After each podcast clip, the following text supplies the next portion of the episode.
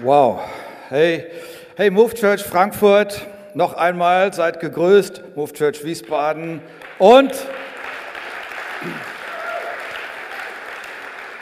und auch die Zuschauer, die dann die Fernsehsendung sehen werden. Ähm, stell dir mal vor, diese Predigt hat das Potenzial, wenn du hinhörst und es umsetzt, etwas zu bewirken, dass du in einigen Jahren, wenn du einen Rückblick führst, sagst, das hat mein Leben verändert, weil ich zugelassen habe, in Kooperation mit Gott unterwegs zu sein. Ich möchte euch auf einen Gedanken bringen, auf den ihr vielleicht nicht persönlich selber ähm, äh, kommt. Und äh, mit zwei Fragen möchte ich das einleiten. Und zwar die erste Frage ist, ähm, hast du schon mal überlegt, warum Jesus gekommen ist? Warum ist er gekommen? Okay? Große Frage, er kam, um uns ein inhaltsreiches und sinnerfülltes Leben zu geben. Er kam, um den Vater vorzustellen. Er kam, um stellvertretend für unsere Schuld einen Preis zu bezahlen, den wir nie hätten äh, zahlen können. Er kam nicht zu den äh, arroganten, religiösen, selbstgerechten Überfliegern, sondern er kam zu den Sündern. Er kam nicht, damit man ihm dient, sondern er kam, um zu dienen. Aber jetzt stelle ich noch eine Frage. Wie ist Jesus gekommen? Wie kam er? Die Bibel sagt, er entäußerte sich, er nahm die Gestalt eines Menschen an. Okay? Er kam, einige würden sagen, er kam predigend und lehrend daher, ist auch richtig. Er kam heilend zu den Leuten, er kam zu den Gestrandeten, alles richtig. Und wie kam er noch? Ich möchte das mit euch lesen.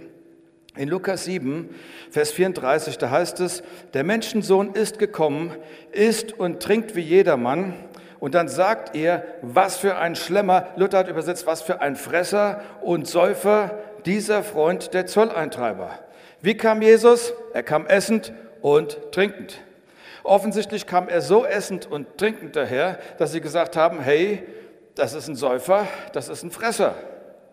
Und du sagst, meine Güte, ich wusste gar nicht, dass ich so viel Ähnlichkeiten mit Jesus habe in meinem Verhalten. Ja, ähm, Lass uns mal über, über Essensgewohnheiten mal nachdenken.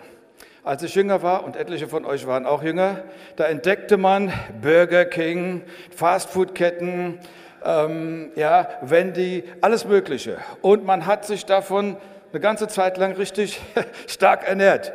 Dann kam die Phase, wo man die XXL-Steaks in einigen Angeboten so hatte und dann hast du einen Teller gekriegt und da war definitiv der halbe Elefantenhintern drauf. So ein Riesenschnitzel war das, ja.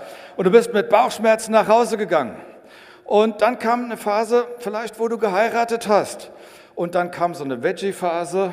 Und dann kam irgendwann heute, wenn man deinen Kühlschrank aufmacht, nur noch reine, kerngesunde Ökoprodukte. Ja, und manchmal überkommt dich so eine Rebellion und du sagst, das ist mir zu viel Öko. Ich will mal wieder eine 3,5-prozentige fette Milch trinken, ja, von einer Kuh, die nicht koscher ist.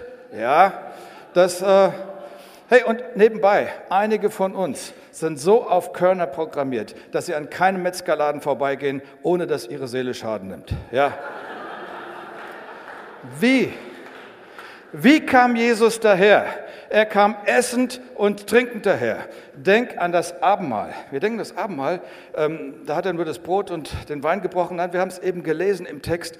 Er hat er hatte Gemeinschaft, das war eine stundenlange Gemeinschaft. So wenn die Christen damals zusammenkamen, dann war das nicht eine Sache, ich stopfe mir mal das Essen schnell rein, weil es gut schmeckt, sondern das Essen war etwas, wo ich Freunde eingeladen habe, Menschen eingeladen habe, die ich nicht gekannt habe. Wir haben zusammen gegessen. Es war eine spirituelle Erfahrung, weil die Leute glaubten, wenn wir zusammen sind mit unseren Freunden und essen und Gebete sprechen, dass Gott total präsent ist. So, so war das, so sah das damals aus. Und übrigens, in der Offenbarung lesen wir, im Himmel wird es auch gutes Essen geben, okay? Das ist eine Tatsache. Einige freuen sich, ja, weil ihr gerne isst, ja. Und, ähm, und dann habe ich noch einen interessanten Vers gefunden. Er steht in Offenbarung 3, Vers 20. Und da sagt Gott, er sagt, merkst du nicht, dass ich vor der Tür stehe und anklopfe? Wenn jemand meine Stimme hört und ich zu ihm einkehre, werden wir gemeinsam das Mahl miteinander haben. Er mit mir und ich mit ihm. Also haben wir es schon wieder mit dem Essen zu tun. Ist richtig interessant.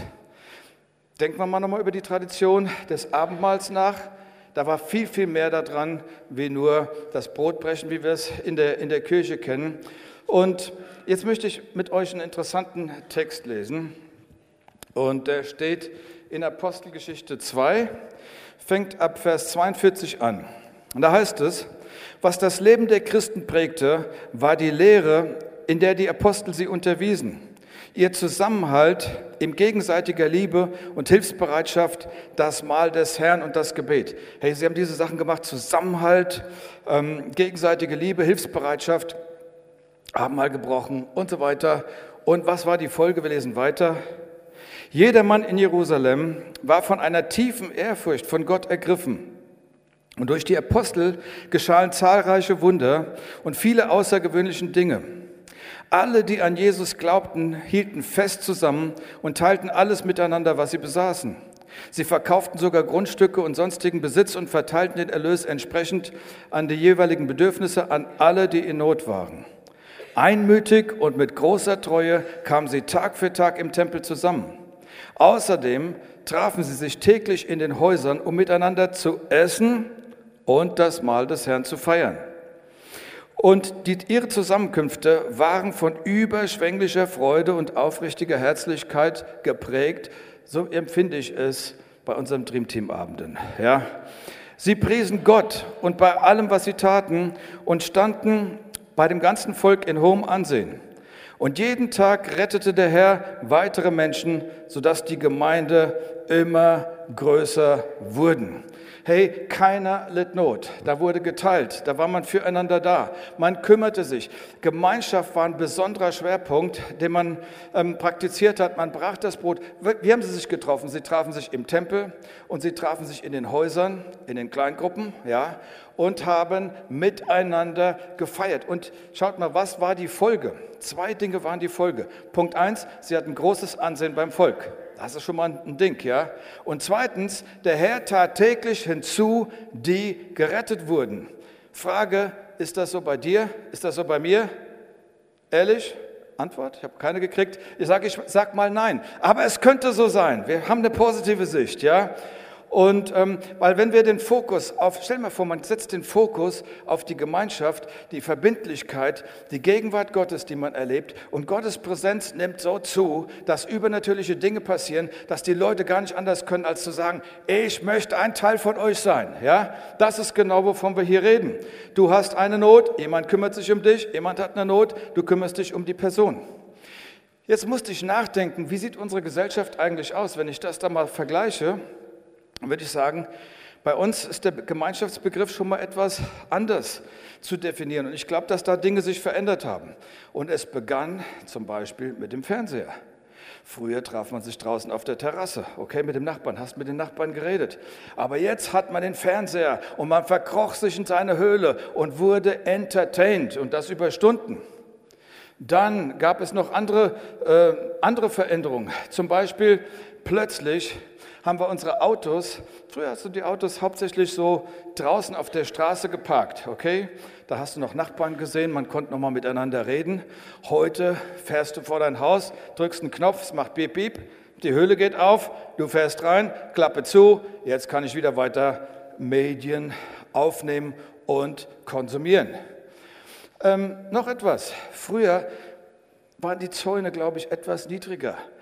Heute denken wir, ich möchte auf keinen Fall, dass der Nachbar sieht, was bei mir, was ich bei mir mache. Und wir zäunen quasi unsere Nachbarn aus. Ja? Ihr merkt, da hat sich eine ganze Menge verändert. Und Einkaufen, nehmen wir mal das Einkaufen. Früher war das Einkaufen noch ein Happening. Hey, wir gehen zusammen einkaufen, ja? Heute wird im Internet bestellt, okay? Viele von uns bestellen im Internet. Ich bin noch nicht ganz da angekommen, aber meine Frau ist schon voll drin, ja? Das ist, ähm, ich sage euch was, früher lebte man in der Familie, man lebte in der Sippe, man hatte Verbindung. Heute lebt man mehr isoliert und zum Teil sehr vereinsamt. Und ich sage mal, Einsamkeit ist die neue Volkskrankheit der modernen Gesellschaft. Gleich nach Diabetes und Bluthochdruck kommt das. Und ich habe ich hab bei meinen Recherchen jetzt für die Predigt herausgefunden, dass es ein Ministerium für Einsamkeit in Großbritannien gibt. Also die machen sich Gedanken, was machen wir mit der Einsamkeit? Und wer, wer ist einsam? Zum Beispiel hochbegabte Schüler. Hochbegabte Schüler werden isoliert oder sie isolieren sich. Oder nehmen wir die alleinerziehende Mutter, hat einen Wahnsinnsdruck auf ihrem Leben, ja? Kinder durchbringen, Geld verdienen, rund um alles zu schmeißen. Da ist so eine Isolation da, da ist so ein Leiter. Menschen, die aus dem Berufsleben aussteigen. Du hast jahrelang gearbeitet und hast immer gedacht, ich habe so viele Freunde. Dann steigst du aus und auf einmal ist keiner mehr da. Ich bin ja so einsam. Dann Einsamkeit unter älteren Menschen, Dinge brechen weg in unserer Gesellschaft. Man, ähm, die, die, die, die Freunde, all die Kumpel sind weggestorben. Ja, man ist plötzlich alleine. Oder denken wir an das Migrationsthema. Menschen kommen her. Wenn sie nicht abgeholt werden, integriert werden, Sicherheit kriegen, ja, was machen sie? Sie fliehen in eine Parallelgesellschaft. Ja? Also es hat äh, die, die Sicherheit, die, die, die einfach kommt dadurch, dass wir uns umeinander kümmern, das ist so, so, so wichtig. Und fehlende Beziehung und Einsamkeit sind die schlimmste Armut, würde ich mal sagen, die wir, die wir so haben. Und jetzt müsste man eigentlich denken, wir haben ja die sozialen Medien, müsste ja alles viel, viel besser laufen, stimmt's? Optimaler. Lass mich eins sagen. Man kommt zusammen in der Firma. Man sitzt an einem runden Tisch, die Mitarbeiter sind da. Der Chef ist noch nicht da. Jeder hat sein Handy auf dem Tisch. Jeder fokussiert auf sein Handy und fingert darum. Man ist nicht mehr präsent zu der Person, die nebendran sitzt. Ich war neulich im Restaurant und dann habe ich gesehen, wie ein Paar einander gegenüber saß. Und beide haben nur am Handy gearbeitet, die ganze Zeit, bis das Essen kam. Dann wurde es an die Seite gelegt, aber es wurde immer weiter noch drauf geguckt habe ich gesagt, hey, wir sind unterwegs, um gemeinsam zu sein, aber eigentlich sind wir nicht gemeinsam unterwegs. Das ist die Realität an dieser, an dieser Sache. Und ich sage euch was, die Kinder heutzutage, es gibt Statistiken, die sagen, dass die, die soziale Kompetenz richtig ausgebremst wird und dass viele Kinder handysüchtig sind. Und wenn dann zum Beispiel ein sozialer Konflikt mit einem anderen Kind da ist, das Erste, wo ich mich als Kind reinfliehe, ist nicht zu einem anderen Mensch in die Kommunikation, sondern das Erste, wo ich mich reinflüchte, ist wieder das Handy, die sozialen Medien. Lass uns mal noch mal tiefer einsteigen. Ich habe mich mit dem Thema ein bisschen befasst. Ja? Ähm, Sex hat viel mit Beziehung zu tun, stimmt's? Okay. Ähm, viele wünschen sich ein bisschen mehr prickelndes Leben im, im, Ehebett und dafür gibt es Gründe, warum es vielleicht manchmal abflaut. Und ich will euch mal zwei, Gründen, zwei Gründe nennen, die ich in den statistischen ähm, Befunden herausgefiltert habe. Und da heißt es nämlich, dass 10% der Paare checken das Smartphone während dem Sex. Das heißt, das heißt zum Beispiel, wenn das Handy klingelt, bupp, der Griff zum Handy. Ja? Jetzt es weiter. 35 Prozent checken das Handy nach dem Sex. Das ist die Zigarette danach. Verstehst du? Früher immer Zigarette danach. Das ist, ja, okay. So die Technologie ersetzt die menschliche Verbindung. So wir sind connected mit dem Internet, aber disconnected mit dem Partner, von dem wir sagen, dass wir ihn lieben. Und ständig sind wir mit dem Handy unterwegs. Ey, ich habe im ersten Gottesdienst gefragt, wem ist das Handy schon mal ins Klo gefallen? Sind einige Hände hochgegangen, ja? Weil es uns überall hin begleitet. Eine Statistik sagt, dass Menschen, die, die, die, die viel Zeit oder mehr Zeit auf Facebook und Instagram verbringen, okay, dass sie tendenziell mehr an Depressionen leiden wie Menschen, die das nicht praktizieren. Unglaublich, ja, das ist interessant.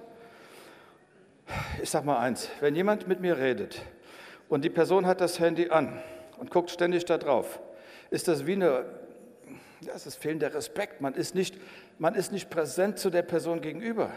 Aber ganz anders ist es doch, wenn jemand fragt, sag mal, wie geht's deiner Mutter? Ist sie noch im Krankenhaus? Ja, danke, dass du gefragt hast. Und schon haben wir eine Verbindung. Schon ist eine Vertrauensbeziehung aufgebaut. Und das ist, worum es eigentlich geht. Wisst ihr was? Ich habe den Text, den ich eben vorgelesen habe, mal umgeschrieben. Ich übersetze ihn mal in den Kontext der Zeit, in der wir jetzt leben. Okay? Dies ist nicht die Bibel, was ich vorlese. Dies ist was anderes. Ja? Also hört gut zu. Ähm, Apostelgeschichte 2, aktualisiert. Ja? Die Christen waren sehr an sich selbst hingegeben und gelegentlich besuchten sie noch die Kirche, wenn sie Zeit hatten. Niemand war mehr erstaunt, denn es gab keine Zeichen und Wunder mehr. Nur noch wenige Gläubige trafen sich, doch die hatten nicht mehr viel gemeinsam, weil sie keine echte Zeit füreinander hatten. Wenn sie etwas verkauften, benutzten sie das Geld, um sich etwas Besseres zu kaufen. Sie aßen beim Gehen, beschäftigten sich mit sich selbst und waren zu beschäftigt, ähm, einander, waren zu beschäftigt, um einander zu genießen oder Gott anzubeten. Sie kamen nur noch als Konsumenten in die Kirche, als ob sie ins Kino gehen. Sie sagten zwar, wir lieben Gott, aber einander haben sie nicht wirklich geliebt. Und das Ergebnis war, dass man sie gesellschaftlich nicht besonders geliebt hat und nur ganz wenige Menschen kamen zum Glauben. Punkt. Du sagst, Andreas, das ist doch alles überzogen. Ich glaube nicht. Ich habe nur mal die richtige Richtung skizziert. Und ich sage ich sag eins, aber ich möchte ein anderes Leitbild favorisieren. Ich möchte einfach sagen, einander hingegeben zu sein als Familie Gottes, das Mal miteinander zu feiern, die Gegenwart Gottes zu erleben, zu teilen miteinander. Ja, das ist etwas, was ich nicht allein tun kann. Dazu brauche ich dich. Dazu brauchen wir einander. Ein Freund von mir hat gesagt, das brauchen wir alles gar nicht mehr, Gottesdienste und so weiter. Und ich habe ich hab gesagt, weißt du, wenn das einzige Feedback das ist, was dein Denken darstellt, dann fehlt dir ein Gegenüber. Ein Gegenüber auch im Kontext jetzt mal vom, vom, vom, vom geistlichen Leben. Und mir wurde eins klar, wir leben in einer Zeit, und ich sage mal, es ist ein Geist, es ist wie ein Spirit, ja, der Unabhängigkeit, totale Unabhängigkeit. Und ähm, stimmt's? Da ist eine starke Unabhängigkeit. Zum Beispiel finanzielle Unabhängigkeit. Zwei haben frisch geheiratet, aber wir sind finanziell unabhängig. Ich möchte nicht abhängig von dir sein. Ich möchte selbstständig sein. Ich brauche meine Freiheit. Und das Problem ist, dass wenn ich Jesus nachfolge, ich was ganz anderes lebe und glaube. Ich glaube nämlich, Gott, ich brauche dich. Ich brauche dich für die Erlösung. Ich kann mich nicht selbst erlösen. Ich brauche deine Gnade. Ich brauche deine Präsenz. Ich brauche deine Leitung. Und was die Bibel lehrt, ist ja, dass wir nicht nur dass wir nicht nur Gott brauchen, dass es da eine Ebene gibt, sagen wir mal eine, eine, vertikale Beziehung, sondern dass wir auch in einer horizontalen Beziehung zueinander stehen, in einer Verbindlichkeit, die wie es die Bibel sagt, den Leib Jesu aufbaut. Er ist das Haupt und wir sind das Leib und der Leib und der Leib besteht aus vielen, äh, vielen Personen. So, als ich, bevor ich zum Glauben kam, habe ich eins gehört, Andreas, du brauchst eine persönliche Beziehung zu Jesus. Meine Frage war, warum? Antwort, weil du nicht von dem Glauben deiner Großmutter leben kannst weil du nicht von dem Glauben deiner Eltern leben kannst. Du brauchst deinen eigenen Glauben.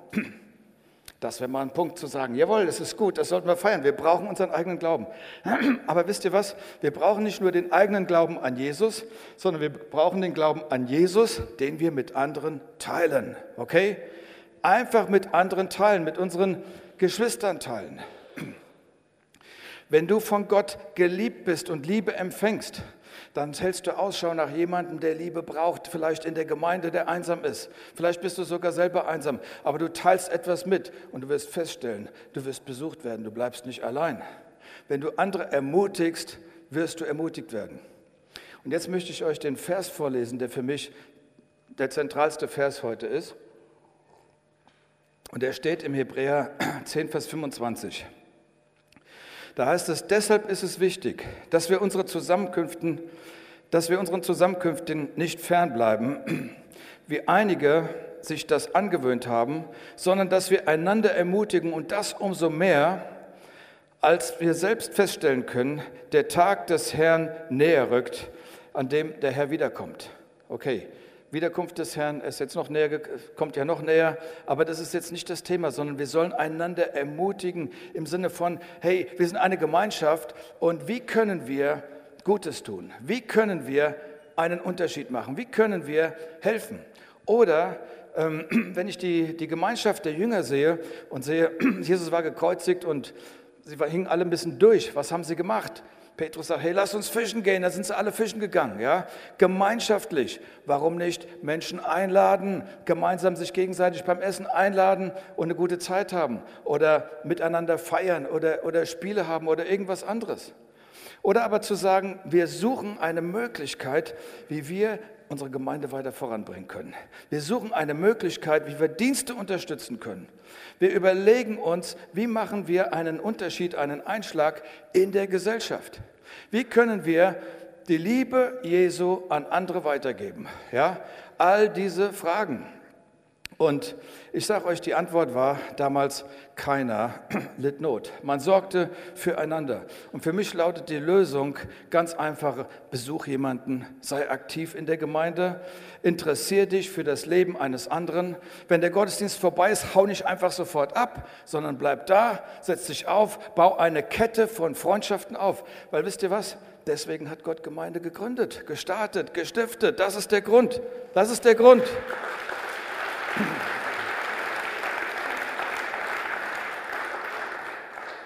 Und eine große Herausforderung ist, dass Menschen die Versammlung der Heiligen verlassen. Und lass mich eins sagen, ich bin so dankbar, dass ihr heute alle hier seid. Okay, ihr habt es richtig gemacht, ja? Ihr habt es richtig gemacht. Und, aber weißt du, jede einzelne Person wird gebraucht. Deine Präsenz wird gebraucht. Glaub nicht, dass das unwichtig ist. Sie wird gebraucht. Warum? Weil die Bibel sagt, wo zwei oder drei versammelt sind, bin ich mitten unter ihnen, dann habt ihr mehr von mir. Oder die Bibel sagt, einer schlägt tausend, zwei schlagen zehntausend. Stell dir mal vor, ich sag, ich bete für dich. Du sagst Dankeschön, ja? Ähm, aber es ist doch was anderes, wenn wir zusammenstehen vielleicht in einem Kontext von Gemeinde und ich, wir uns die Hände halten und ich bete, dein Reich, komme Herr, hilf, segne diese Person und du betest für mich. Das ist doch ein Riesenunterschied, ja, wie ich bete für dich so von Weitem. Stell dir mal vor, Netflix. Wir haben viele Familien bei uns in der Gemeinde. Vielleicht die Durchschnittszahl liegt bei vier, zwei Kinder. Stell dir das mal vor, Vater, Mutter, Sohn und Tochter. Alle hören davon, dass es einen neuen, fantastischen Film auf Netflix gibt. Und alle sagen, wir wollen uns diesen Film anschauen. Große Begeisterung. Der Vater sagt, okay, wann wollen wir es machen? Um 17 Uhr? Nein, um 19 Uhr. Wir treffen uns um 19 Uhr, sagt der Vater. Okay, wir machen Folgendes. Ich gehe ins Schlafzimmer, weil ich mag den Fernseher dort und ich entspanne mich gern dabei. Mutter, du kannst im Wohnzimmer sein vor dem großen Fernseher. Du kannst es genießen, weil du hast da diese, diesen schönen Sitz, wo du die Füße hochklappen kannst. Okay? Ähm, Elvira, nennen wir sie Elvira, du spielst sowieso den ganzen Tag mit deinem Handy rum, du kannst Netflix auf deinem Handy anschauen. Und Stefan, ich sag dir eins, nimm dein iPad und verkrümmel dich in dein Zimmer. Hey, löst das Begeisterung aus? Ich glaube nicht. Weil wir wollen etwas miteinander teilen. Wir wollen den Lobpreis teilen. Wir wollen die Präsenz. Wir wollen die Erfahrung teilen. Ja? Das, ist, das, ist, das macht Gemeinde aus. Das macht letzten Endes Spaß aus. Und ich mache mir große Sorgen, ähm, dass, dass Menschen, also gibt es Statistiken, ähm, äh, und die sind in Amerika genau, ich glaube, ziemlich das gleiche wie hier in Europa oder in Deutschland, dass Menschen, einige, nur noch einmal im Monat den Gottesdienst besuchen. Jetzt überleg mal, einmal im Monat, anderthalb Stunden. Das wird dein Leben nicht verändern, weil einige von uns sind mehr wie anderthalb Stunden an ihren Social Medias pro Tag dran. Okay? Das kann deine Welt überhaupt nicht verändern. Und, ähm, und das ist für mich eine, eine echte Herausforderung. Und natürlich sagen wir alle, wir haben so viel zu tun, ich habe so viel zu tun, ich habe auch viel zu tun aber es hat mit Prioritäten zu tun. Definitiv. Wenn der Gottesdienst das Erste ist, was immer unter den Tisch fällt, heute ist gutes Wetter, okay, wir fahren woanders hin. Oh, heute ist schlechtes Wetter, okay, heute schlafen wir aus. Oh, der Film hat gestern so lange gedauert, wir schlafen wieder aus. Ähm, oh, das Wetter ist gut, wir fahren in eine andere Stadt. Wenn das immer passiert, dann fällt ja nicht nur der Gottesdienst unter den Tisch, es fällt die Gegenwart Gottes unter den Tisch. Und ich sage dir noch etwas, Deine Kinder, unsere Kinder werden keine Beziehung ähm, zur, zur Gemeinschaft aufbauen.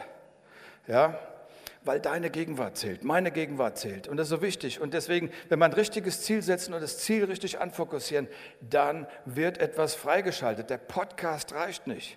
Die Gemeinschaft ist so wichtig. Der Spaß miteinander. Und ich sage noch etwas.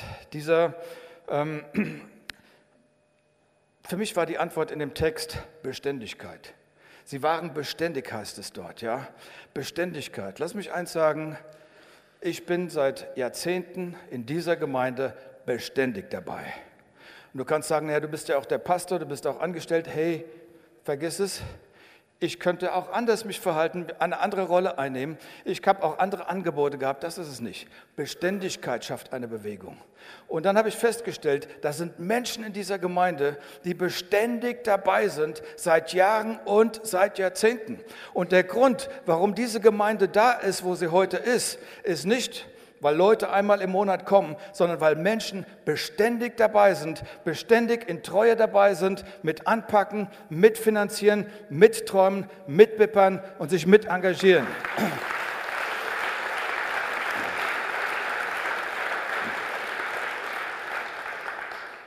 Weißt du, und, und wir, die, ich sage jetzt mal, diese Beständigen, die sind ja nicht perfekt, aber wir haben eine Erfahrung gemacht, dass unsere Kinder, weil sie das Vorbild der Eltern gesehen haben, auf einmal auch beständig dabei waren und irgendwann mitarbeiten und mit dabei sind und verstehen, dass Gemeinschaft Freude ist, Gewinn ist und dass das das Reich Gottes voranbringt. Das finde ich einfach super. Und wisst ihr, manchmal sind wir als die Beständigen, die Leute, die lang da gewesen sind, uns gegenseitig auf den Sender gegangen. Ja? Manchmal, ja, ist wirklich, manchmal hat jemand das Gefühl gehabt, ich bin übersehen worden.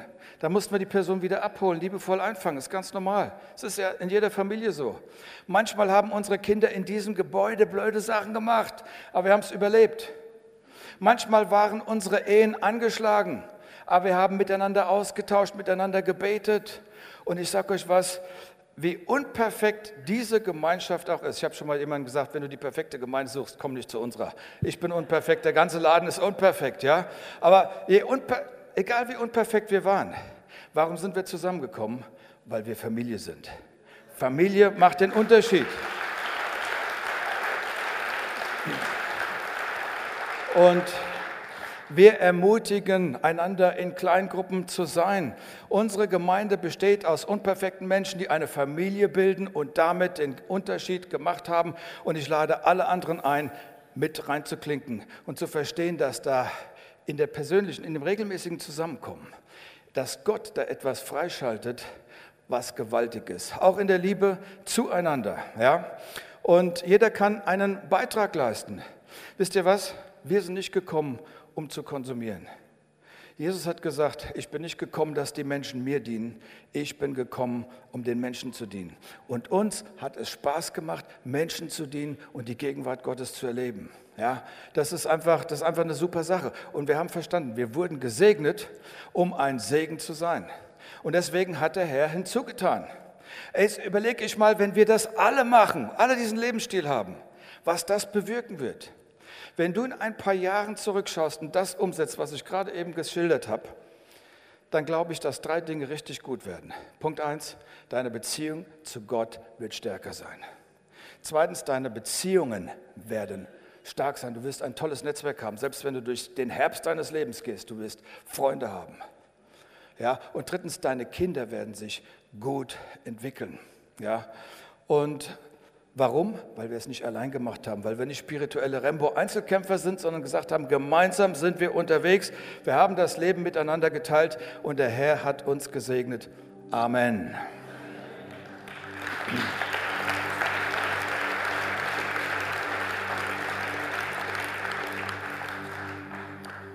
Okay, zum ersten Mal, dass ich so darüber gepredigt habe. Mir ist so klar geworden bei der Vorbereitung, dass, äh, dass es wirklich ein Geist der Unabhängigkeit ist. Eine Geisteshaltung, ein Geist, ein Spirit, der Beziehungen blockiert, dass Menschen näher zusammenkommen, auch als Paare, aber dass es eine Kraft ist, die die Gemeinde wie so Zentrifugalkräfte auseinanderreißen will. Und ich glaube, dass der entgegengesetzte Geisteshaltung heißt Verbindlichkeit, Treue.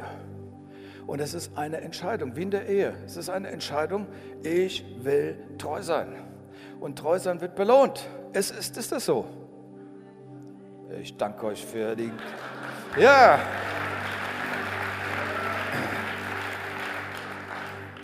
Ich möchte heute einfach einen Aufruf machen und bitte fühl dich nicht genötigt, aber ich, ich, ich spüre einfach, etwas muss in einem aufstehen und sagen, ich löse mich von der Unabhängigkeit.